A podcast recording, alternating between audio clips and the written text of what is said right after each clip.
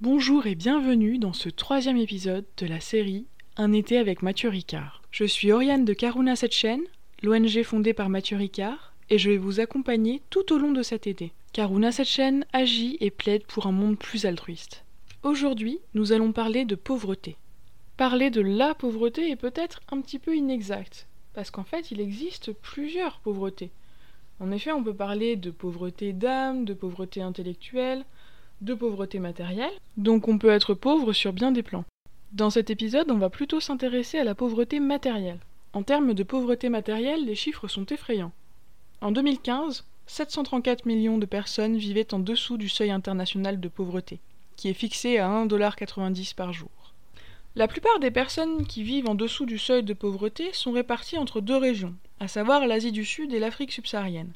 Avant même l'apparition de la Covid-19, les estimations suggéraient que 6% de la population mondiale vivrait encore dans l'extrême pauvreté en 2030, ce qui signifie un manquement à l'objectif de mettre fin à la pauvreté.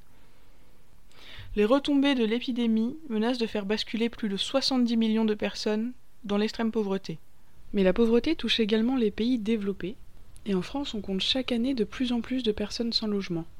Cela dit, ces chiffres alarmants ne doivent pas nous empêcher d'agir.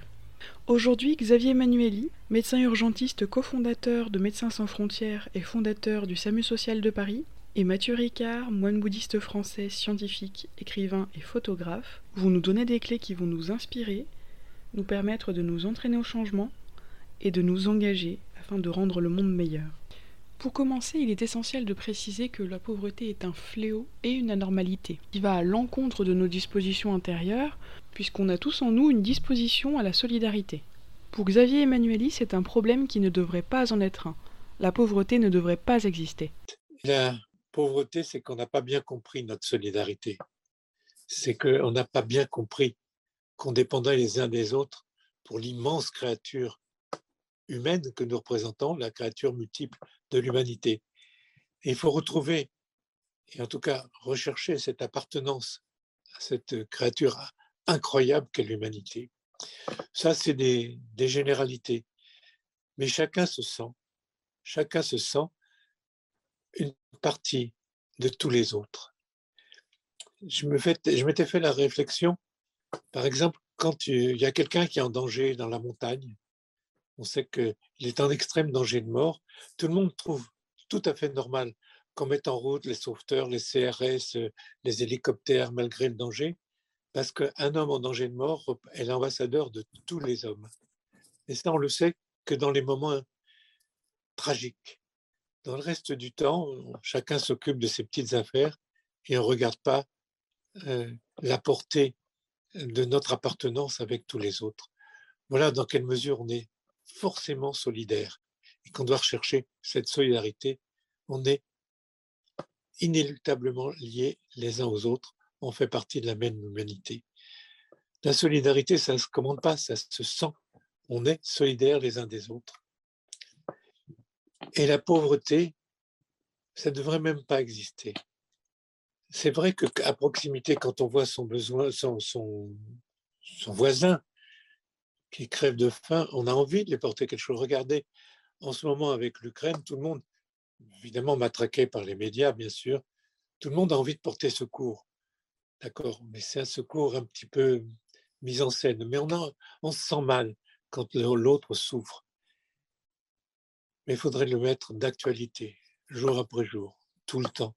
C'est très difficile, alors qu'on n'a pas d'image, parce qu'on n'a pas de représentation L'autre est une abstraction, en somme. Comment rendre vivant ça, notre lien avec l'autre? On ne voit pas. C'est précisément toute une culture qu'il faut redémarrer. Je suis solidaire, je suis malheureux parce que mon voisin est malheureux, parce que mon voisin peut avoir faim, parce que mon voisin est à l'abandon. On a tous cette tendance de tendre la main, mais on ne se la représente pas. Voilà en tout cas mon idée. Mais comment se fait-il qu'on laisse s'installer de telles inégalités? En y pensant, je me dis que dans les sociétés traditionnelles, il n'y a pas si longtemps, quand on était encore dépendant de l'agriculture, de l'élevage, le monde, en, général, a connu des famines. Et le monde a eu faim. Et c'est pour ça que euh, l'abondance qu'on connaît, en tout cas dans les supermarchés, partout, on voit ces, cornes d'abondance euh, de marchandises diverses et de nourriture. En fait, c'est une réaction à la vieille fin du monde, la faim. Et euh, je crois qu'on on a toujours peur, on a toujours dans notre inconscient peur de manquer de nourriture. Il y a eu des grandes famines dans tous les pays, dans tous les continents.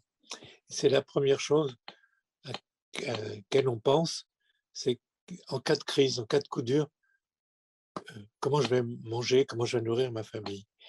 Et c'est dans notre inconscient collectif la, pauvreté en nourriture euh, et la famine. Et donc, euh, la, le monde n'a pas encore compris qu'on devait être tous solidaires. Et pourtant, euh, comme on disait, chaque fois que, meurt un homme, c'est une perte définitive, puisqu'on a été à la fois un être unique. Il n'y a jamais eu deux exemplaires d'hommes qui se ressemblaient au cours de l'histoire. Chaque homme est un exemplaire unique. Et chaque homme appartient c'est une créature multiple qu'est l'humanité. Donc c'est un paradoxe entre l'être unique et l'être multiple de l'humanité. On fait partie des deux. Mathieu Ricard. En fait, comme tu disais, ça remonte très loin, ce besoin de, mettre de côté des provisions pour vivre. Parce qu'on a passé 80, plus de 95% de notre histoire humaine comme chasseurs-cueilleurs c'était des petits groupes euh, d'une vingtaine, de cinquantaine de personnes euh, qui vivaient au jour le jour. Euh, ils n'avaient de possession que ce qu'ils pouvaient emporter sur leur dos. Et ça, a duré jusqu'il y a environ 10 000 ans, 12 000 ans, quand le climat est devenu particulièrement stable jusqu'à aujourd'hui, avec ce qu'on appelle l'Holocène, qui a permis la sédentarisation, l'agriculture, l'élevage, et qui a fait que de 5 millions d'êtres humains il y a 12 000 ans, on est devenu 7 euh, milliards. Donc c'est incroyable ce développement. Mais chez chasseurs-cueilleurs, euh, si quelqu'un ne coopérait pas, il était mort en gros. Euh, donc tout était partagé. Il n'y avait pas les bons chasseurs, les mauvais chasseurs, et les bons gardaient plus de butin. C'était naturel, automatique. Il n'était même, pas question de ne pas partager entièrement ce qu'on avait. Mais évidemment, c'est la même tribu, tout le monde se connaissait, c'est une petite communauté. Il y avait suffisamment de place, il y avait plus de danger à cause des prédateurs que d'autres tribus. Et après, quand la population humaine a considérablement augmenté, ils ont commencé à accumuler des biens. Donc, c'est qu'il y avait plus de biens, avait plus de pouvoir. Il y a eu des chefs, des hiérarchies, des guerres parce qu'il fallait aller conquérir les richesses du voisin. Et donc, ça a beaucoup changé l'atmosphère. Mais en gros, cette idée qu'on a besoin de trouver ce, ce, dont nous avons besoin pour nous nourrir, effectivement, est quelque chose d'atavique et d'instinctif. D'ailleurs, c'est ce qui donne lieu à l'obésité, c'est de manger beaucoup plus que ce qu'on a besoin par, sorte de goût, des choses riches, à savoir le sucre, etc., etc. Donc la peur ancestrale de la famine et indirectement de la mort serait à l'origine de notre manque de solidarité. Est-ce la seule raison? Il y a aussi ce phénomène de, de distance. C'est-à-dire qu'auparavant, ben, on connaissait nos, voisins, notre propre tribu, et puis la tribu, les quelques tribus voisines. On avait des rapports plus ou moins bons, parfois il y avait des mariages, mais on sait très bien que notre empathie est inversement proportionnelle à la distance, parce que ça devient des, images abstraites. Alors on a quelques images, et l'élan incroyable de solidarité qui se passe maintenant avec les réfugiés ukrainiens est, est merveilleux, et on s'en dit, waouh, enfin, enfin un vrai élan de solidarité, ou même des pays qui étaient assez fermés comme la Pologne ouvrent leurs portes. Mais en même temps, beaucoup plus loin, à Madagascar, il n'a pas plu depuis quatre ans, il y a une famine absolument terrible. En Afghanistan, on se dit, bon, bah, ils font la guerre depuis 50 ans, euh, ce n'est pas, notre affaire. N'empêche qu'il peut y avoir plusieurs millions de personnes qui vont mourir de faim. Et la distance fait que bah, on n'est pas, ça, ça, ne touche pas. Donc on a un manque d'imagination sur le sort de l'autre. Au niveau des pays développés, on parle souvent de crise du superflu. Alors c'est vrai qu'il y a une crise du superflu. On pourrait dire que dans les pays riches, c'est la, c'est la crise du luxe et du superflu qui, est le problème. Hein, quand on voit qu'un Américain moyen euh, consomme 200 fois plus de CO2 qu'un Zambien, on se dit que cet équilibre, il est, il est, incorrect. Euh, et donc, par contre, pour rétablir l'équilibre, ça c'est pas en train, ce qui est en train de se faire dans tous les pays de l'OCDE. Les inégalités n'ont pas essayé, n'ont pas arrêté d'augmenter. Et puis il y a aussi la pauvreté au sein de la richesse. Hein. Il y a quelques 7 millions de personnes qui, sont, qui ont besoin d'une aide alimentaire en France. Donc c'est le quart monde hein, qu'on connaît bien. Et ça aussi, c'est deux une sorte, euh, c'est les autres, c'est pas nous, euh, c'est pas la même humanité. Ces derniers éléments, que ce soit la peur de la famine, la distance ou encore la crise du superflu, ne semblent pas permettre de prime abord la naissance d'une vraie solidarité. Alors de quoi faut-il avoir conscience pour redevenir solidaire? Eh bien dans un premier temps se rappeler que l'on a tous quelque chose en commun qui est notre humanité. Même si nous ne sommes pas identiques, nous sommes semblables. Par exemple, nous voulons tous échapper à la souffrance. Pour avoir ce sentiment d'une humanité commune, il faut effectivement se représenter l'autre. Et là, il faut faire un effort cognitif parce qu'on ne les a pas sous les yeux, mais il faut se dire, tout comme moi, ils ne souhaitent pas souffrir, c'est évident. Euh, donc c'est l'aspiration la plus légitime et la plus spontanée et la plus instinctive, euh, non seulement des êtres humains, mais aussi de toutes les espèces qui ressentent la douleur et, qui essaient d'échapper à la douleur. Et de ce fait, c'est pas compliqué de se mettre dans la place de l'esprit de quelqu'un d'autre, que personne ne souhaite souffrir, et que c'est légitime d'essayer d'échapper à la souffrance euh, de la façon la possible. Devenir plus solidaire nécessite un travail sur soi. Il faut développer nos qualités et dispositions intérieures. Qualités et dispositions sont présentes en chacun de nous. C'est l'altruisme, la coopération, la bienveillance, la compassion. En gros, on a quand même une prédisposition plus forte dès la prime enfance, et ça, c'est pas quelque chose qui est appris, euh, c'est quelque chose qui est, né, qui remonte d'ailleurs à l'ancêtre commun avec les grands singes à la coopération et à apprécier les comportements altruistes de personnes qu'on voit. Ça, ça a été bien montré dans des études sur les jeunes enfants de 1 à 5 ans, des chercheurs comme Tomasello et Warneken qui l'ont montré encore et encore. Donc, cette, cette prédisposition, elle est plus forte que le contraire. On peut devenir des psychopathes, on peut commettre des massacres de masse, mais en gros, en tant qu'animal social, on préfère les gens qui se comportent bien les uns avec les autres, on préfère les altruistes et on a tendance à coopérer qu'il faut, c'est nourrir ça, ne pas le faire en sorte que ça se flétrisse. Nourrir cette solidarité permettra de s'engager afin de remédier à la pauvreté. Alors cette solidarité, il faut qu'elle soit mise en place en chacun de nous, mais aussi au sein de la société. Donc l'une des solutions principales pour favoriser l'altruisme, la coopération, c'est l'éducation. Simplement, c'est une question peut-être d'éducation. Euh, de, de, savoir dire, on a, c'est vrai, en Occident, on a l'abondance. Mais je prendrai le mot de Jean-Baptiste de Foucault, qui a été le, dernier grand commissaire en France, commissaire au plan. Il disait il faudrait peut-être apprendre l'abondance frugale. Je trouve de mettre ces deux mots qui sont contradictoires, c'est une question d'éducation. Ça peut s'apprendre dès l'école, pour des tas de raisons, d'ailleurs de santé, d'équilibre, on, peut apprendre euh, une certaine frugalité. la deuxième chose, c'est dire, comme la, la belle image de l'esquif, en ce moment, et depuis, depuis peu, on a une vision plus holistique de la planète. On dit un changement climatique, ça va concerner tout le monde. Et peut-être euh, c'est une notion qu'il faut apprendre aux enfants. On est dans la même destinée parce qu'on appartient à la même planète et à la même aventure humaine. Donc, euh, je pense que c'est dès l'école. Et comme les, esprits, les psychismes des enfants sont beaucoup plus perméables à ça, ils peuvent très bien le comprendre. C'est d'apprendre le, le, symbole. Quand on dit pauvreté, les gens sont dans la pauvreté. C'est une pauvreté de bien, c'est une pauvreté économique mais c'est aussi une pauvreté de lien. C'est-à-dire que plus on est exclu, plus on est marginal, moins on a de ressources, de copains. Quand on est, par exemple, au chômage, ben, on rencontre plus les gens qu'on rencontrait habituels quand on allait au boulot, euh, sur le trajet, dans l'autobus, au bistrot d'en face, ou les compagnons de travail. On a ces liens qui sont euh, des, peut-être des, ressources possibles. C'est un jour ça va pas, tu peux pas me passer cinq balles. donc, la pauvreté économique euh, est indissociable de la pauvreté de liens, pauvreté de biens, pauvreté de liens, qui conduit à une certaine solitude, ou en tout cas des, petits regroupements de gens qui sont qui peuvent pas s'en sortir et seront dans le même îlot, dans le même esquif. Et il n'y aura, pas de, communication avec les autres. Là-dessus, je suis, d'accord.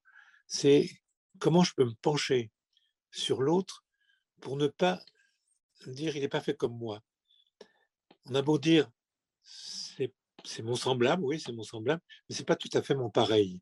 Donc semblable et pareil, c'est quand même des, des sémantiques qui sont pas les mêmes. Non, c'est pas mon pareil, c'est vrai, et bien que qu'on partage le même sort. Et je pense que si on veut vraiment lutter contre cette pauvreté euh, économique, cette pauvreté de biens, cette pauvreté aussi d'aliénation, il faut, je crois ça s'apprend. C'est des transmissions de symboles aussi, transmission de valeurs. Et, donc ce potentiel, il est présent. Et donc ce n'est pas être bisounours que de dire qu'on pourrait, dans l'éducation, effectivement, à l'école, non pas faire des cours de morale où il faut faire ci, il faut faire ça, mais favoriser l'éclosion par la manière dont les choses sont enseignées, de l'apprentissage coopératif, où les, enfants s'aident les uns les autres, plutôt que compétitif, où il y a les premiers de classe et puis ceux qui, les, derniers qui sont mis au piquet. Donc tout ça, c'est un, état d'esprit qui ne vise pas à inculquer de force, hein, comme on, on des oies l'altruisme, mais à faire en sorte que cette prédisposition s'épanouisse et se poursuive jusqu'à l'âge adulte. Et vers l'âge de 12 ans, d'ailleurs, les enfants deviennent capables d'avoir de l'empathie pour des enfants qui sont loin d'eux, pas ceux qui sont juste en face d'eux. Ils commencent à se sentir, on leur dit, on fait une collecte pour des enfants euh, quelque part à l'autre bout du monde, et il y a quelque chose qui se passe. Donc, cette, prédisposition, elle est là. Et ce qu'il faut, c'est la nourrir comme une fleur euh, ou une plante qu'on arrose un peu tous les jours. Au-delà de l'éducation, il faut que les institutions participent à la mise en place de cette solidarité. Alors, là, il y a aussi un élément individuel, mais aussi collectif, parce que si les individus ressentent ça, mais que les institutions ne reflètent pas ça, c'est-à-dire si la notion du care, du soin d'autrui, de la considération d'autrui euh, est laissée aux individus, on dit, ah, ça, c'est pas pour les institutions, du coup, ça s'arrête à la porte des institutions et ça ne peut pas être mis en œuvre. Euh, il y a une philosophe qui s'appelle Fabien Brugère qui a écrit comme quoi cette, culture doit venir dans, les gouvernements, dans les organisations, les bureaucraties. On lui a dit, mais non, c'est pas une question individuelle, etc. Donc, dès qu'il s'agit de cultiver l'altruisme, de donner les conditions favorables pour pouvoir être solidaire et en même temps se sentir en sécurité, de ne pas être exploité par les uns les autres, on dit ça, c'est une affaire personnelle. Alors en fait, effectivement, ça doit faire partie de la culture et la culture se reflète sur les institutions. C'est très intéressant parce que ça reflète le processus de ce qu'on appelle l'évolution des cultures, qui est un phénomène darwinien, tout comme la sélection des espèces. Mais une culture, par exemple, va être sélectionnée parce qu'elle présente un avantage à un groupe. Par exemple, le fait d'être plus coopérateur, c'est évidemment un avantage par rapport à une collection de gens qui n'arrêtent pas de se faire des croche-pattes les uns les autres, qui ne sont même pas un groupe, mais une collection d'individualistes. Et ce groupe de coopérants aura forcément un avantage. Et donc ça, après ça, ça se transmet par l'éducation, par l'éducation parentale, l'éducation dans la société. Et une fois que des gens grandissent avec ces nouvelles valeurs, comme ne serait-ce que la déclaration des droits de l'homme, le respect de l'autre, etc., etc., quand même beaucoup changé. Euh, à ce moment-là, les êtres, les gens ne sont pas tout à fait les mêmes, les institutions qu'ils vont créer ou qu'ils vont transformer vont changer.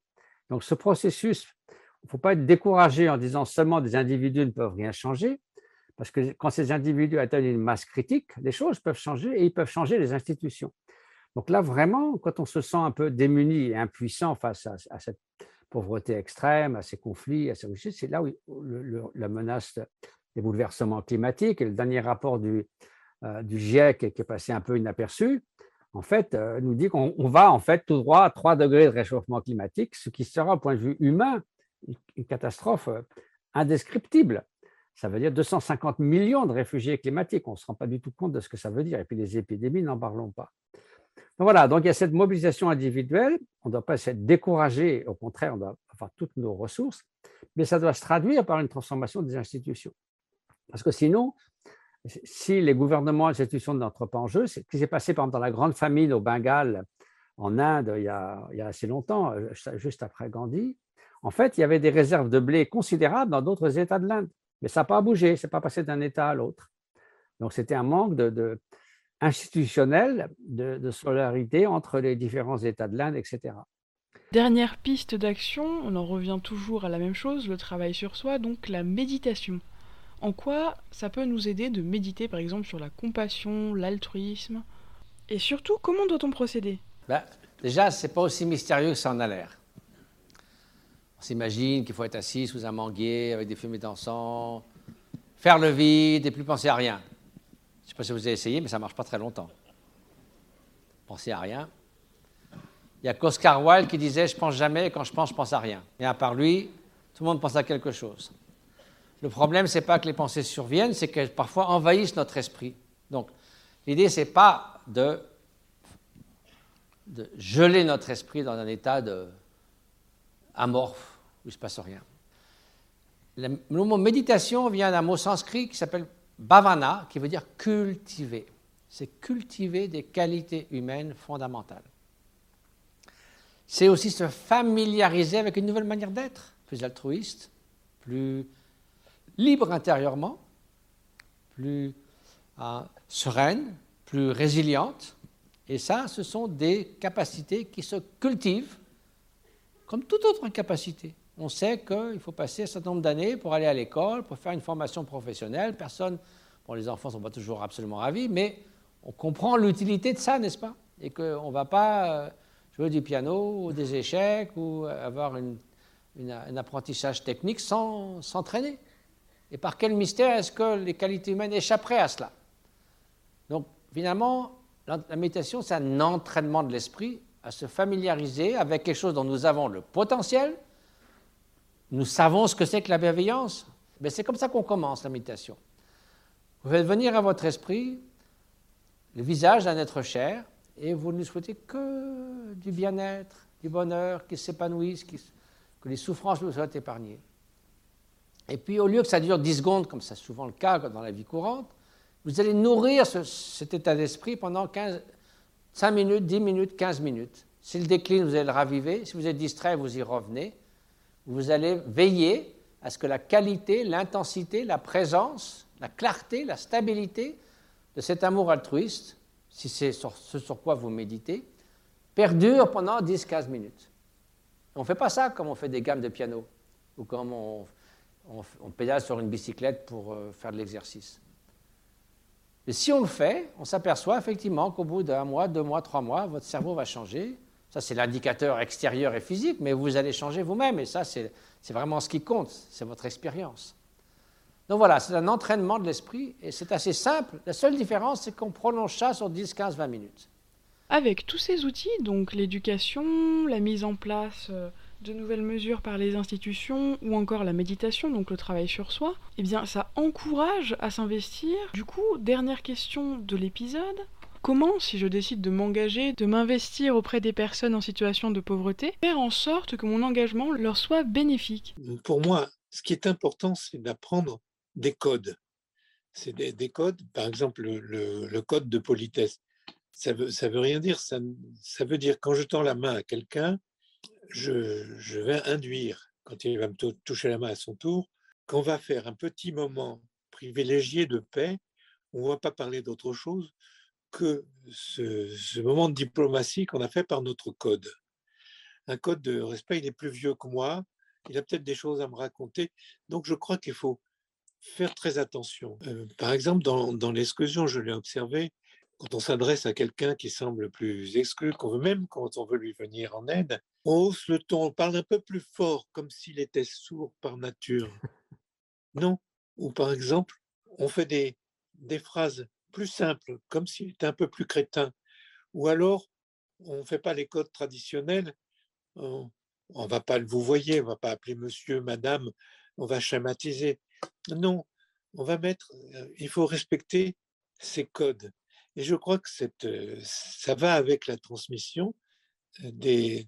C'est pas des bonnes manières. Je suis pas contre des bonnes manières, j'ai pas dit ça, mais c'est bisounours, les bisounours, c'est les les, les Saint-Sulpiiciens poussiéreux. C'est pas comme ça que ça se passe. On peut avoir des rapports humains, virils, costauds, bien marqués, en disant toi, tu as une place aussi importante que moi Mais c'est très difficile à acquérir. Tu es aussi important que moi dans la création, aussi. Une initiative très populaire pour lutter contre la pauvreté, c'est la redistribution alimentaire. C'est très anormal de, euh, qu'il y ait des gens qui ne mangent pas leur faim. C'est très anormal euh, parce qu'on peut redistribuer. Et comme on n'est que des commerçants, au début, les rebuts des grands magasins, on, le foutait de l'eau de Javel pour éviter que les gens. Oui, ou de la sûre, il paraît. C'est euh, incroyable. C'est dégoûtant. Par contre, j'étais aussi. Il y avait les restos du cœur, c'était très sympa. Je pense qu'il y avait plein de bénévoles, même des vieilles personnes qui redistribuent. Elles comprenaient très bien. Elles qui avaient vécu les, les rationnements et tout ça, elles savaient de quoi il s'agissait. Par contre, là où j'étais pas d'accord, c'est de leur apporter dans la rue. Pourquoi? Parce qu'on ne les met pas sur place. C'est la partie symbolique où il faut aller avoir un vrai échange d'une générosité. Donc il faut que ce soit une action qui ait du sens. Je, reviens toujours au symbole, c'est ce qui nous manque le plus. De dire, par exemple, euh, quand j'étais au SAMU social de Paris, j'avais tout ce qu'il fallait, comme pull, comme les, vieux pulls dont on ne savait pas quoi faire. Mais les gens savaient que ça n'avait aucune valeur. Ils avaient besoin de sous-vêtements, de choses, c'est ça qu'il fallait leur acheter. Mais des, vieux, des, trucs dont on ne se sert plus, ça, n'avait pas de valeur symbolique. Dans la solidarité, je crois que dans un échange, il faut que c'est un échange qui est aussi matériel, bien sûr, mais avec un sens. Donc, je viens vers toi et je viens volontairement vers toi pour qu'on, parce que tu es de même rang que moi. Tu es de même rang, il n'y a aucune raison que ce soit laissé pour compte. Il fallait qu'il y ait cette compréhension. On est solidaire parce qu'on échange, parce qu'au même niveau, pas social évidemment, on n'est pas, mais au même niveau et la même importance dans la création, je crois notre humanité commune. Je crois que c'est un proverbe africain qui dit il ne faut pas que la main qui donne soit plus haute que celle qui reçoit. Ah, c'est beau ça. Oui, c'est important. Et tu étais venu d'ailleurs à Périgueux pour la Maison 24, qui est une organisation d'amis qui, euh, pour la sécurité alimentaire. Et effectivement, il, y a très important d'aller porter avec, euh, avec gentillesse, avec euh, délicatesse, ceux qui n'osent pas venir prendre la nourriture dans les endroits de distribution, on leur apporte à domicile pour pas qu'ils se sentent humiliés. Et donc, c'est vraiment très important que non seulement on pourrait être dans cette situation, mais que même si on ne l'est pas, on est effectivement notre humanité commune, euh, que les différences sont superficielles et que ce qui compte, c'est notre humanité commune et prendre conscience de ça, de sorte qu'il n'y ait pas des clivages. Le Dalai Lama, souvent, quand il parle en conférence publique, il dit, voyez, je viens vers vous en tant qu'être humain qui rencontre d'autres êtres humains. Si je viens en tant que moine bouddhiste, ça fait déjà un degré de séparation. En tant que moine bouddhiste tibétain, deux degrés de séparation. Entre Dalai Lama, trois degrés de séparation. Oubliez tout ça. Euh, j'ai simplement des choses à partager, mon expérience de la vie, d'être humain à être humain. Et il est le même avec un chef d'État, moi je l'ai observé maintes fois, et avec la personne qui nettoie sur le palier de l'hôtel où il loge, la même attention, et ce n'est pas parce qu'il y a des caméramans qui sont là, il les voit comme un être humain, il fait aucune différence du fond du cœur. Et ces gens sont tellement touchés que quelqu'un comme ça, il dit la regard qui était droit dans mon cœur, parce que c'est un vrai regard sincère. Et, ça, ça fait toute la différence. Et humble. humble, absolument. Quand il est avec cette femme qui nettoie le couloir, il se baisse vers elle. Il, il lui prend la main, mais en, en se baissant presque plus bas qu'elle. Et c'est tellement beau de voir ça. Et c'est sincère, c'est pas du tout quelque chose d'apprêté ou pour faire de l'esbrouf. Je suis d'accord avec toi. La solidarité, c'est dire nous sommes de même rang humain, pas de même rang social, évidemment. Mais c'est même pas un rang, c'est le reconnaître que on a toute cette même sensibilité d'échapper à la souffrance, tout le monde aspire à un, meilleur, un peu plus de bonheur, un peu plus de bien-être. Ce serait le droit le plus fondamental dans la Déclaration universelle des, droits de l'homme ou de l'être humain. Ce serait celui d'avoir le droit d'échapper à la souffrance inutile. Mais je, je vais te poser une question. Est-ce que tu sens pas qu'il y a maintenant un léger changement, une sorte de mouvement Je le sens, je le sens chez les gens et les jeunes que je rencontre il y a d'autres préoccupations. Il y a une quête de sens. Oui, ça c'est clair. Je le sens. Donc si l'on devait résumer un petit peu, la pauvreté est un fléau, une anormalité qui existe parce qu'on manque de solidarité. On, ne réussit pas à pleinement cultiver notre solidarité, qui est pourtant présente en chacun de nous.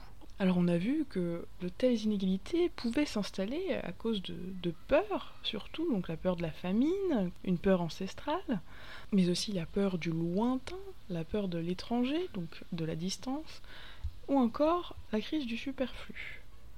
On a vu qu'il y avait des pistes de réflexion pour justement cultiver sa solidarité, donc déjà prendre conscience que l'on partage une humanité commune, nous ne sommes pas pareils mais nous sommes semblables, et du coup comprendre qu'on souhaite tous échapper à la souffrance. Cette prise de conscience peut nous amener à développer nos qualités et dispositions intérieures, donc l'altruisme, la coopération, la compassion, pour justement devenir plus solidaire. Alors bien évidemment, on a vu que le travail sur soi, la méditation pouvait permettre d'être plus solidaire, mais cela ne suffit pas, il faut que globalement nous soyons plus solidaires. Donc il faut que cela passe par l'éducation et par les institutions.